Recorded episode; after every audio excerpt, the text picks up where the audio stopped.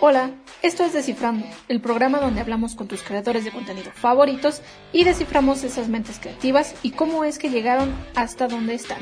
Empezamos. Hey, ¿qué onda? Bienvenidos a este nuevo episodio de Descifrando. El día de hoy estoy muy feliz, muy contenta porque nos acompaña alguien muy especial y que seguramente ya apareció en tu For You page porque el día de hoy estamos con Brandon Brailer. Sí, Hola. ¿sí, bien? sí, sí, sí, lo dijiste maravilloso. Muchísimas gracias. ¿Cómo estás, Brandon? Yo me siento muy contento, un poco nervioso, no te voy a mentir. Es el primer podcast en donde aparezco, entonces sí, estoy muy contento de estar aquí. Muchas gracias por invitarme. Justamente hablábamos antes de comenzar a grabar que estábamos emocionados los dos por, por estar grabando esto. Y fíjate que, o sea, realmente yo creo que sí le has salido a muchísimas personas en, en For You Page. Y bueno, para la gente que aún no te ubica muy bien, ¿podrías platicarnos un poquito de qué va tu contenido? Ok, uh, a ver, esto, esto es un poco difícil, pero voy a intentar como, uh, ¿cómo se dice? Uh, decirlo lo más básico. Mira, yo soy un, un TikToker um, un influencer que se dedica básicamente a, dar datos curiosos, soy una persona que le gusta investigar, soy conocido por normalmente dos secciones. Mucha gente me relaciona con dos secciones, que es qué le pasó a celebridades y figuras históricas que en realidad fueron terribles personas. Um, esas son mis series fuentes. Uh, y, si te aparecen en el For You page, posiblemente fue por una de esas dos secciones, ¿no? ¿Y cómo fue que decidiste crear contenido? Uh, esta es, esta es una historia bastante interesante. Todo empezó desde que tenía 13 años. Yo siempre he sido un creador de contenido, ya sea para YouTube, ya sea para Facebook, para Instagram llegué a ser creador un ratito nada más. Y, y fíjate que todos esos años me, me, fueron enseñando qué le gusta a la gente, qué no le gusta a la gente. Ahora, llega TikTok y, y casualmente también llega la pandemia. Pero yo ya había empezado a como que familiarizarme con la página desde enero, febrero, y, en plan llegaba a, a, mi universidad a decirle, oigan chicos, ya descubrí una nueva plataforma, se llama TikTok, o sea, y mucha gente es como de, no, esa no va a pegar y todo. Y un año después, boom.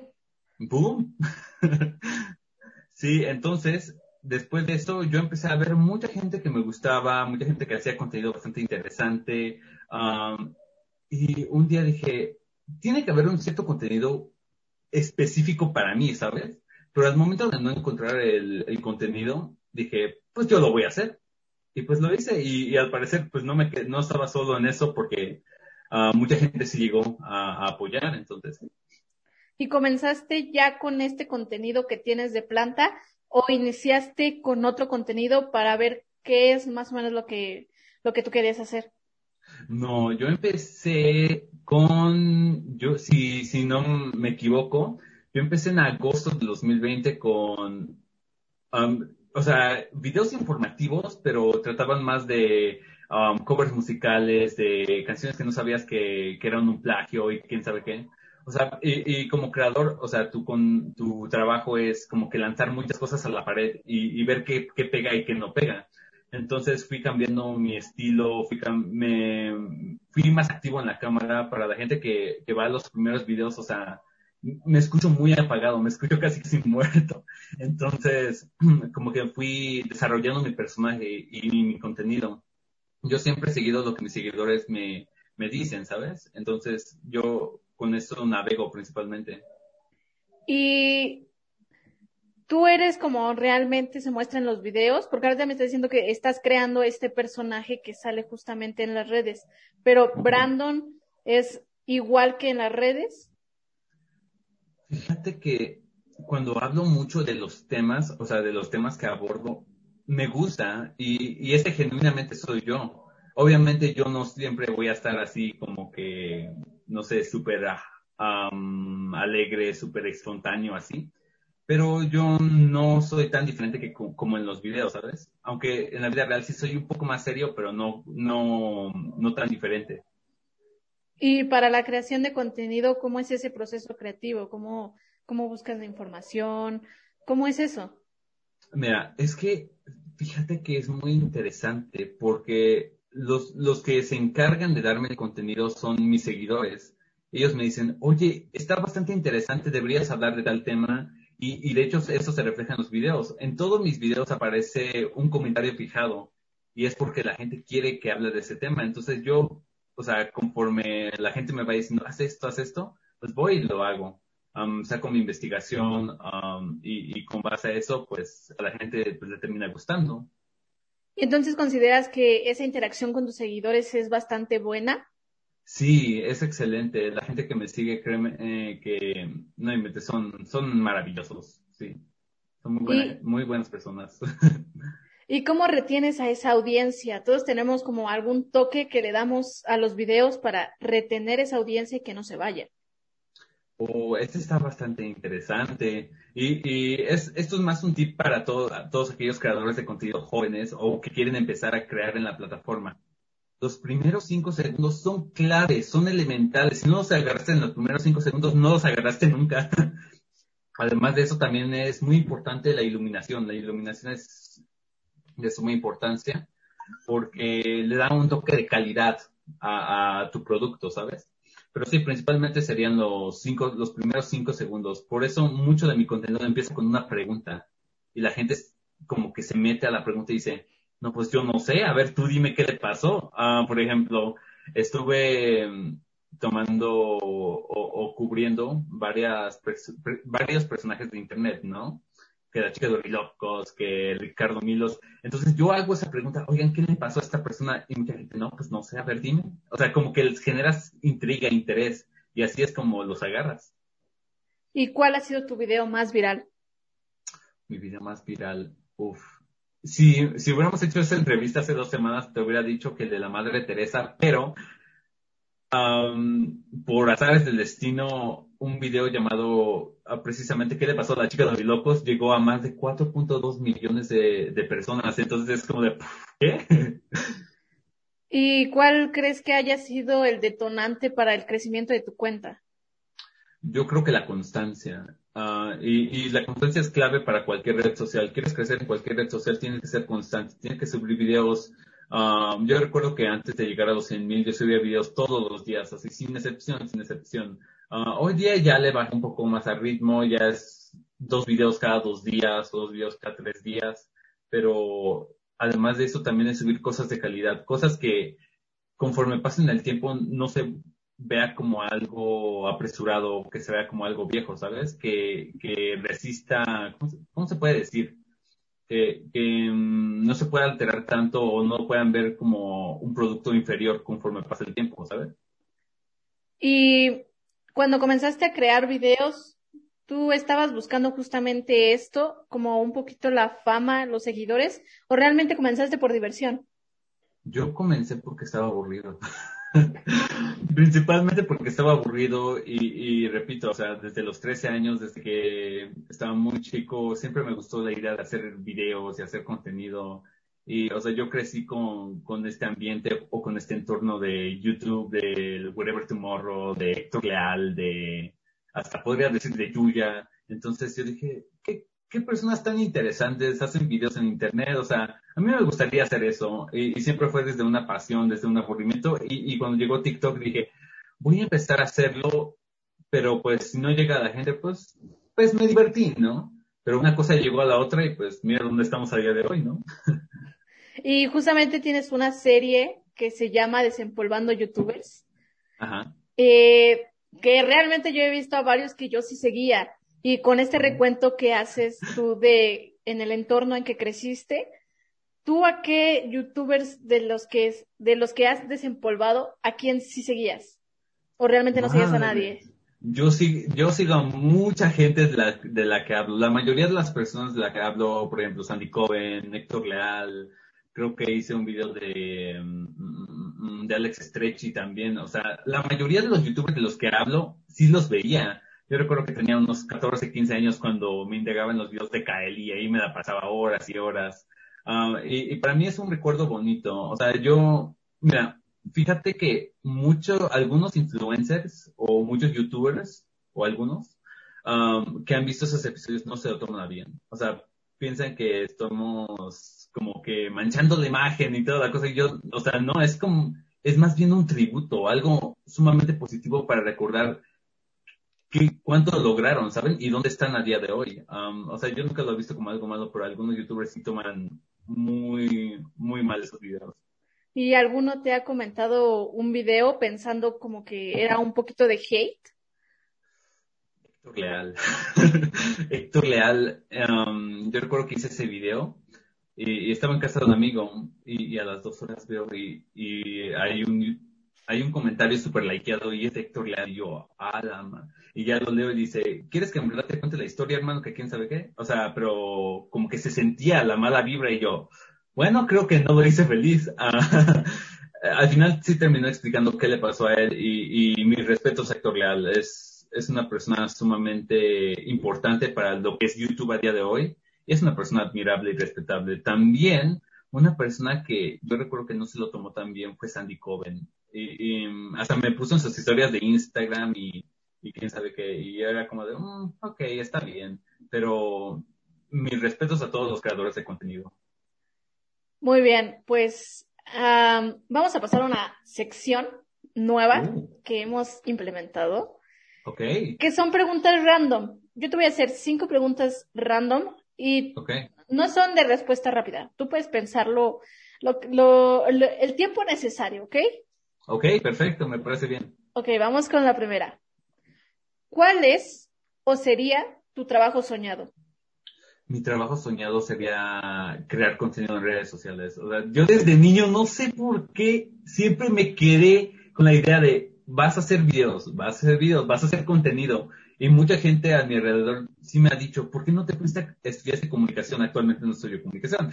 ¿Por qué no estudiaste comunicación o por qué no te, ah, te enfocaste más en las pantallas? Y yo, es que no lo veo como, o sea, sí lo veo como algo rentable, pero tomando en cuenta de que, he pasado por mucho, mucha evolución y todo eso, o sea, yo no pensaba crecer en las redes sociales, honestamente. A ser totalmente sincero, pero sí, crear contenido sería mi, mi sueño, ¿sabes? Sí, también el mío, estoy de acuerdo contigo. Perfecto. ¿Qué comerías en tu última cena? Wow, qué pregunta tan profunda.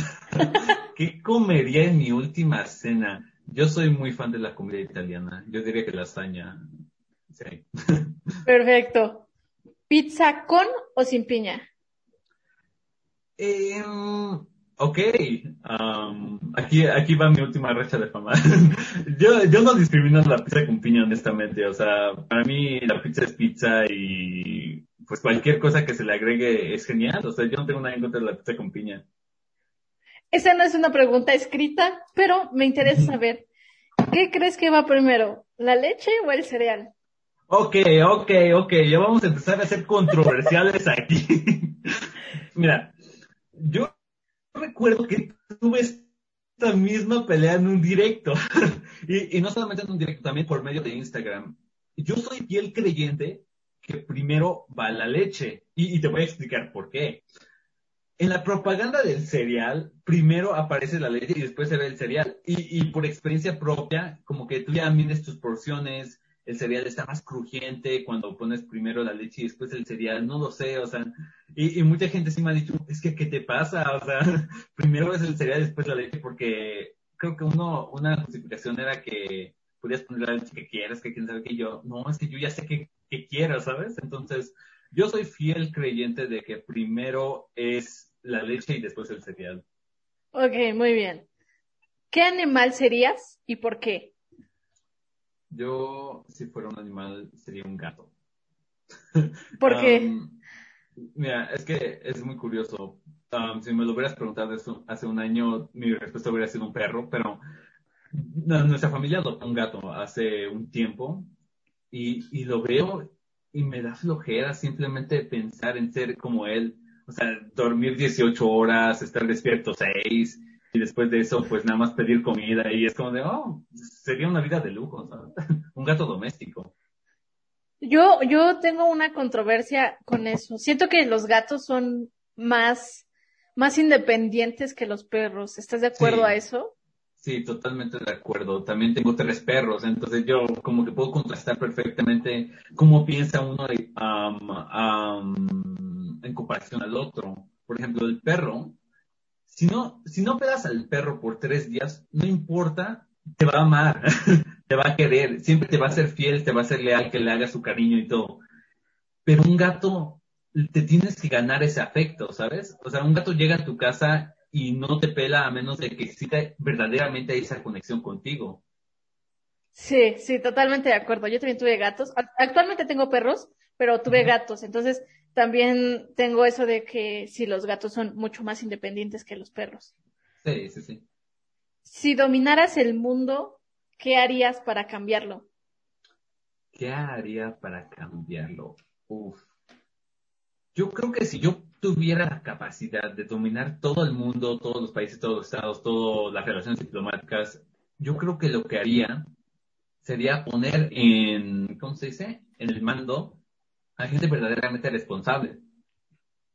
A gente que sabe lo que quiere, a gente que sabe lo que el pueblo necesita, porque estás de acuerdo que, que un, un gobierno que no sabe lo que la gente necesita va a fallar. Claro. o no va a ser tan eficiente como, como uno que sí sabe. Entonces, imagínate así, pero cada país del mundo. O sea, el intercambio comercial sería, sería lo mismo, la diplomacia sería lo mismo, siempre y cuando los gobernantes sepan cómo mantener feliz al pueblo. Claro, sí, concuerdo mucho contigo. Muy bien, ahora sí, regresando ya al tema de la creación de contenido. ok. Me hablas mucho de que nuevamente estamos hablando de que creciste en el ambiente de los primeros youtubers. eh, tú no, ahí sí te fallo, no sé si tienes un canal de YouTube. ¿Tienes un canal de YouTube? No, o sea, tenía un canal de YouTube y, yo recuerdo que ahí hice contenido como por tres, cuatro años. Um, pero fíjate que con las nuevas redes sociales que van emergiendo y saliendo, no es que YouTube se vuelva irrelevante, sino que se vuelve muy difícil para crecer. Yo tengo un amigo, um, y un saludo si está escuchando a Soundrix Love. Él tiene 30 mil seguidores, tiene muy buen contenido, pero le ha costado años para crecer. Y, y, yo creo que yo no podría, podría dedicarle tanto tiempo a algo como YouTube. Um, yo creo que TikTok sería, pues, mi nicho o, o, o una red social más factible, ¿sabes? Con, con respecto al tiempo. ¿Y qué tipo de contenido hacías? Yo hacía, hasta me da pena decirlo, yo hacía contenidos de gameplays antes. Oh, o sea, tenía 15 años, 16. El auge de los gameplays estaba vivo. Yo recuerdo que por esos tiempos, 2015, 2017, YouTube recomendaba con base al algoritmo de cuánto veías, cuánto veía la gente y cuánto subías tú, ¿sabes? Entonces los gameplays era algo súper recomendable para subir dos veces al día un video de 40 minutos, ¿sabes? Entonces, sí, antes hacía gameplays y después dije, nah, y me fui.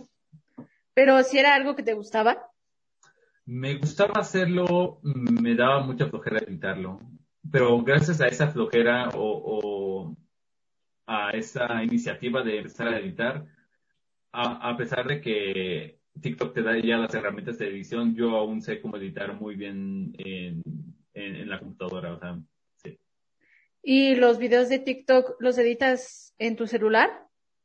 Um, no, uh, los grabo desde, desde la misma aplicación de TikTok y los edito ahí mismo. Uh, por ejemplo, yo utilizo mucho el efecto de pantalla verde, que es uno de los más utilizados de toda la plataforma, ¿sabes? Entonces, um, lo que a mí me ayuda mucho para tener como que esa, esta constancia de ritmo en mis videos es que tienes que echarle mucha euforia, tienes que como que estar como que 100% alegre, vibras hasta acá, ¿sabes? Para transmitirle esa, esa misma vibra a la gente que te está viendo. ¿Y cuánto te tardas en grabar y, y editarlo ahí mismo? En grabar y editar, yo, yo creo que máximo me tardo una hora. Lo que sí me cuesta mucho es investigar. Yo creo que ese es el proceso más tardado y, y es el que menos me gusta, pero, pero es el más necesario. Mira, si no hay una buena investigación, todo, todo el video se va para abajo. ¿Y cómo sabes que, que esa plataforma en donde estás investigando puede ser este verídica? Siempre es muy importante en buscar las fuentes. Mira, cualquier persona o cualquier sitio web te puede decir una cosa, pero si no hay fuentes que lo sustenten o una biografía, um, no me fío tanto de esa información. De todas formas, si puedo encontrar los libros de donde sacaron las afirmaciones, um, yo lo haría, o sea, lo hago siempre que puedo. Sí. ¿Y cuál ha sido el video que más te ha costado grabar y, e investigar? Uh, hay un video de, de, una chica de YouTube, ya no me acuerdo cómo se llamaba. Um, sí, ya no me acuerdo cómo se llamaba. Era, uno de los primeros videos de Desempolvando, pero yo recuerdo que esa chica eliminó todos los videos de su perfil, eliminó su página de Facebook, o sea, no, no tenía mucho con qué trabajar, ¿sabes? Entonces utilicé el Wayback Machine, que es una herramienta muy útil para buscar sitios viejos de Internet. Y, y, con eso ya me empecé a investigar y todo, y hasta encontré um, un blog viejo de ella, y, y yo dije, no, pues ya, toqué oro. Um, casualmente es el episodio de Desenvolvando con menos visitas, pero, pero pues aquí pues no nos importa tanto las visitas, sino que hayamos hecho un buen trabajo. Y bueno, todos tenemos un video favorito. ¿Cuál fue el eh, uno propio que hayas dicho, este me la rifé investigando, editando y me gusta mucho? Me gusta, uff, uf, uf, es que tengo, de, tengo muchos videos de los cuales me siento bastante orgulloso. Yo creo que, es que también tengo una serie llamada Normalicemos, que es una sátira, que es una burla básicamente a, a la gente en Twitter. A mí me gusta mucho hacer esos videos porque muestra un lado más humano de mí, ¿sabes? Más allá de ser una persona que da datos, también soy una persona que tiene ciertas opiniones o ciertos puntos de vista. Um, yo creo que el primer episodio de esa serie me gustó mucho, pero también me gustó mucho investigar acerca de lo que sería mm, Mahatma Gandhi. Eh, investigué bastante para el video de, de, de, figuras históricas de Mahatma Gandhi y me siento bastante orgulloso de, de cómo salió todo. Y, y reitero, o sea, la gente que comenta y la gente que sigue mi contenido, en serio es gente con, con la mente abierta, ¿sabes? Y, y si es que yo llego a tener algún error o algo, ellos son los primeros en decirme, oye, ¿sabes qué? Encontré en esta fuente esta cosa, ¿tú qué opinas? O, o tú qué piensas? Um, y también no faltarán los comentarios, ¿sabes? Esos tipos de comentarios. Pero pero sí, yo diría que el de Mahatma Gandhi es el que más me ha gustado de todo la de las figuras históricas. ¿Y conoces a tu público? ¿Qué, más o menos, qué rango, qué rango de edad son las que rondan en tu, en tu cuenta? Yo quiero pensar que es, que es mi, tanto gente joven como gente grande. Yo pondría um, un margen de entre 14 y 23 años. O sea, es un margen enorme. Um, pero es que si hay gente muy joven metiéndose a mis directos de, oye, me gusta tu contenido, o sea, yo me quiero, yo recuerdo con uno de mis seguidores me dijo, yo quiero ser historiador y, y, tú me estás motivando y, o sea, yo sentí muy bonito, porque yo no soy historiador, pero bueno, pero, um, pero, también hay gente que me, que, que me ha dicho, oye, tú, tú vas en la misma facultad que yo, estamos en la misma universidad, nada más que diferentes carreras. Y yo, ah, no, qué padre. ¿Cuántos años tienes? 23. Y yo, ok, ok, está bien. Ah, pero yo creo, ajá, sí. No, adelante, adelante, adelante. Sí, pero yo creo que mi audiencia es de entre 14 y 23, aunque yo quiero apostarle que, que la gente que más me ve está en medio de esos 17, 18 años. ¿Y cómo sabes que el video les va a gustar? Porque eh, depende mucho de los comentarios que recibas de ese video. Por ejemplo, el video de la chica de Orilocos, no te imaginas la cantidad de gente que me había pedido ese episodio, video tras video. O sea, uno hasta se llega a y digo, ya, quieren el episodio, va a haber episodio de eso. Y, y, y sí nos funcionó. Um, um, reitero, ese video con más visitas en todo mi perfil y yo me siento bastante orgulloso de eso. Además de que también pude complacer a la gente de mi perfil, ¿sabes? Y en ese video ya vi que, o sea, ahí como que te costó un poquito más de trabajo encontrar la información. Ahí cómo le hiciste como para darle forma a algo que no encontrabas. Es que, ajá, fíjate que es un proceso creativo. Siento que he dicho mucho la palabra, fíjate que, um, pero bueno, um, continúo. Uh, ese, ese video fue muy difícil de hacer porque encuentras un canal muerto y, con el cambio de la estructura de YouTube o del diseño de YouTube, hay cosas que ya no puedes recuperar. Entonces, tienes que indagar más, usar el Wayback Machine y toda la cosa. Y, yo recuerdo que sentí una impotencia al encontrar el Twitter de la chava que dice, ¿sabes qué? Ya no voy a hacer videos, chao, bye, adiós. Y yo le seguí buscando, dije, tiene que haber una parte 2 o un regreso o un, miren, esa es la chica, la encontramos, pero no, no encontré absolutamente nada. Y dije, bueno, aquí acabamos con la investigación. Aunque mucha gente por Instagram me ayudó a encontrar a la chica, pero no sé, no quiero irrumpir su paz, ¿sabes? O sea, si esa chica quiere aparecerse públicamente, um, yo no tengo ningún problema. O sea, puede acercarse a mí y digo, no, pues hay que hacerlo, pero um, pues si se quiere quedar en el anonimato, yo no tengo ningún problema. Hace rato me comentabas que muchas personas te decían que estudiaras comunicación y me estás diciendo que no terminaste estudiando comunicación. ¿Qué es lo que actualmente estudias? Yo actualmente estudio relaciones internacionales, sí. ¿Y por qué no te fuiste por comunicación? Por el promedio. no, no, no, no te creas. Yo creo que me gusta comunicación, pero no me quiero atascar de pura comunicación, de que necesite hacer esto si no repruebo, ¿sabes? Por ejemplo, yo tengo muchos amigos de comunicación ella tiene sus cámaras profesionales y todo, pero, pero están obligados a hacer un, un trabajo que tal vez no les gusta por una calificación. Yo no quiero hacer, yo no quiero ser ese tipo de persona, ¿sabes?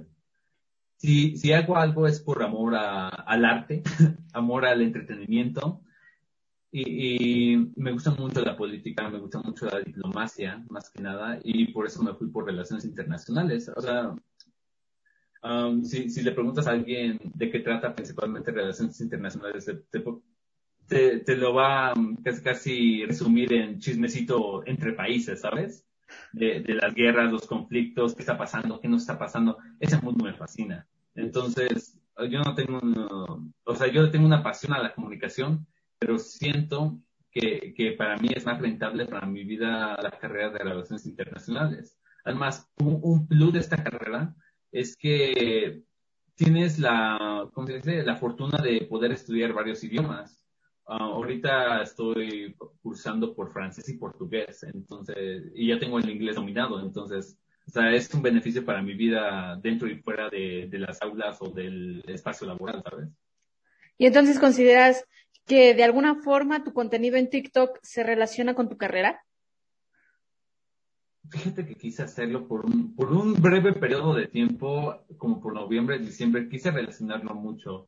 Um, si, si te das una ojeada a, a, mis viejos, a mi viejo contenido, sí es como de, um, no sé, países, los países más pobres, o los países más ricos, o países que no celebran la Navidad. Y, y me quise indagar en eso, pero creo que a, a mi público no le agradó tanto la idea y, y después ya me, se fue transformando solo. Y pues ya llegamos a donde estamos el día de hoy. Y con esto, ¿cómo te ves en cinco años? ¿Sigues creando contenido? Oh, buena pregunta. Yo siento que el contenido, mira, si yo no creo contenido en cinco años, voy a estar ayudando a la gente a crear contenido, ¿sabes? pero, o sea, una de mis metas personales es hacer que esto crezca un poquito más, ¿sabes? Pero no me quiero poner a la expectativa de de que en cierto periodo de tiempo voy a seguir haciéndolo, porque la vida da tantas vueltas y, y un día estás en, un lugar y en otro día estás en otro. Yo solamente, como dirían por ahí, estoy viviendo el momento y estoy sumamente agradecido con la oportunidad que la plataforma me ha podido brindar para crecer, ¿sabes?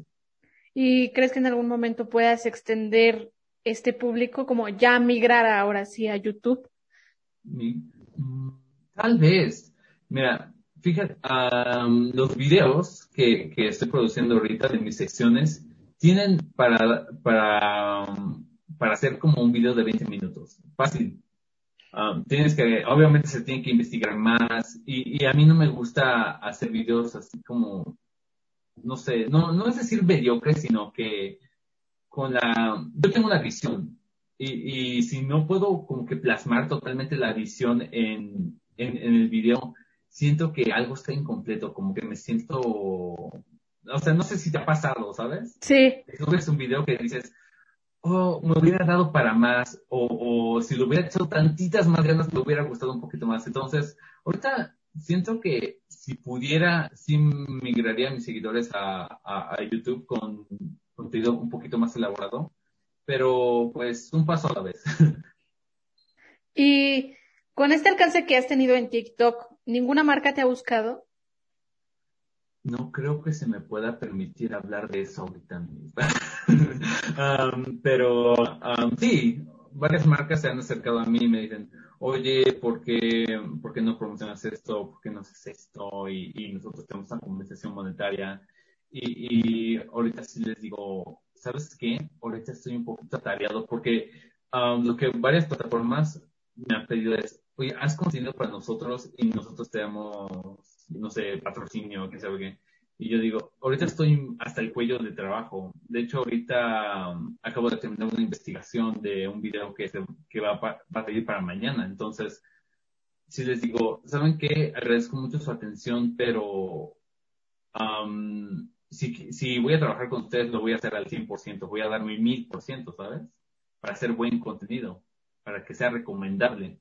Entonces, actualmente, reitero, creo que no se me va a permitir hablar de eso en este momento, tal vez en el futuro, quién sabe. Muy bien, pues para cerrar ya esta entrevista bastante buena con broche de oro. Ok. ¿Qué sigue para Brandon? ¿Qué, qué nuevo contenido nos vas a traer? ¿En algún futuro te vamos a poder ver ya en YouTube? ¿Qué va a pasar con Brandon? Sentí escalofríos cuando dijiste eso. O sea, no sé, me recordó a la serie de Netflix um, que dice, ¿qué sigue después? Um, wow, ¿Qué, qué pregunta tan profunda y tan difícil. Porque, repito, la vida da tantas vueltas. O sea, si, si mi yo del pasado pudiera hablar con mi yo del futuro, diría, ¿cómo lograste todo esto? ¿Cómo le hiciste? ¿Sabes? Uh, hace un año exactamente acabamos de empezar a estar en cuarentena y todo y pues te voy a ser totalmente sincero, no me sentía muy bien con toda esa situación, ¿sabes? Pero no sé, ¿qué seguiría para mí? Yo creo, si todo sale bien y sigo haciendo contenido que a la gente les gusta, porque además de que les gusta, fíjate que el algoritmo ahorita, no sé por qué, pero me está favoreciendo bastante. Entonces, si seguimos con este, con, con este ritmo, yo creo que sí vamos a estar migrando hacia YouTube y hacia otras plataformas y, yo creo que lo único que se puede esperar de mí es que siga haciendo contenido. Cada vez vayamos rompiendo cosas, editando, mejorando cosas que, o algunas fallas y, perfeccionando lo que ya tenemos. Entonces, sí, eso es lo que sigue. Perfeccionar, mejorar y ser constantes. ¿Y crees que le seas fiel a tu contenido o en el momento en que tus seguidores te digan, es que ya no quiero ver esto, quiero ver otra cosa, vas a cambiar el estilo de tu contenido? No lo quitaría ni lo cambiaría, sino más bien lo agregaría. Porque a pesar de que yo sigo mucho lo que mis seguidores me dicen, yo tengo una corazonada para algunas cosas. Y, y, por ejemplo, había una serie hace mucho tiempo que estaba, que hablaba de los empleos en México y toda la cosa. Pero cuando ya no, me, ya no tuve esa corazonada, cuando dije, ¿sabes qué? Yo siento que esto ya no va a pegar, lo dejé de hacer. Entonces yo creo que en el momento en el que ya no me gusta hacer una serie o una sección en específico, lo descarto y empiezo con algo nuevo. En mi mente hay mil y un cosas, mil y un ideas para salir adelante en la plataforma. Porque cuando ya, ya llevas tantos años en las redes sociales, ya sabes, o, ya, ya puedes ver qué tipo de cosas recomienda el algoritmo. Entonces, yo creo que, que esto se va a detener hasta el momento en el que yo ya no tenga como que, que esta, esta misma motivación para seguir adelante, ¿sabes? ¿Y no te ves en el mundo de haciendo tag, retos? Soy muy malo para bailar. Soy muy malo para bailar y, y, yo creo que no me podría acomodar a, a los challenges que hacen los, a los TikTokers que están hasta acá, ¿no?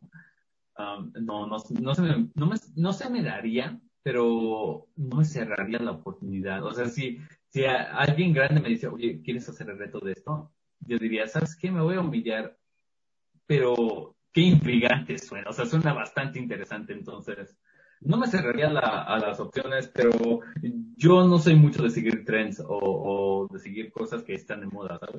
Entonces esperemos verte pronto bailando con Rod Contreras. Por supuesto que sí. ¿Por qué no? ¿Por qué no? Um, Rod no me cae. Mm, te voy a ser totalmente honesto. O sea, nada más conozco a Rod Contreras por, por el puro nombre. O sea, nunca me ha aparecido en mi For You page. Bueno, pues como ya vas a bailar con él, pronto lo vas a conocer. Ya te vamos a ver ahí, este, con él en la Chelly House. En la Chelly House. Entonces, esperemos verte pronto. Muy bien, Brandon. Pues dinos todas tus redes sociales, por favor, para que la gente te siga. Todas mis redes sociales son arroba Brandon. Um, no uso Twitter, pero ahí lo tengo. Um, mis redes principales son Instagram y TikTok, arroba Brandon. Fíjate que ese nombre es bastante particular porque nadie antes de, que yo lo tomara lo había, lo había tomado. Entonces, para mí fue una oportunidad perfecta de aquí nos clavamos y este va a ser nuestro nombre. Entonces, ahí, ahí sí me encuentran en todas las redes sociales. No tengo Facebook. La gente que resube mis videos, pues, pues, quién sabe, X. Pero pues yo no tengo Facebook. Entonces, no, no acepten invitaciones. ¿Y no has pensado en crear una página y monetizarla? Ay, es que yo casi ya no entro a Facebook.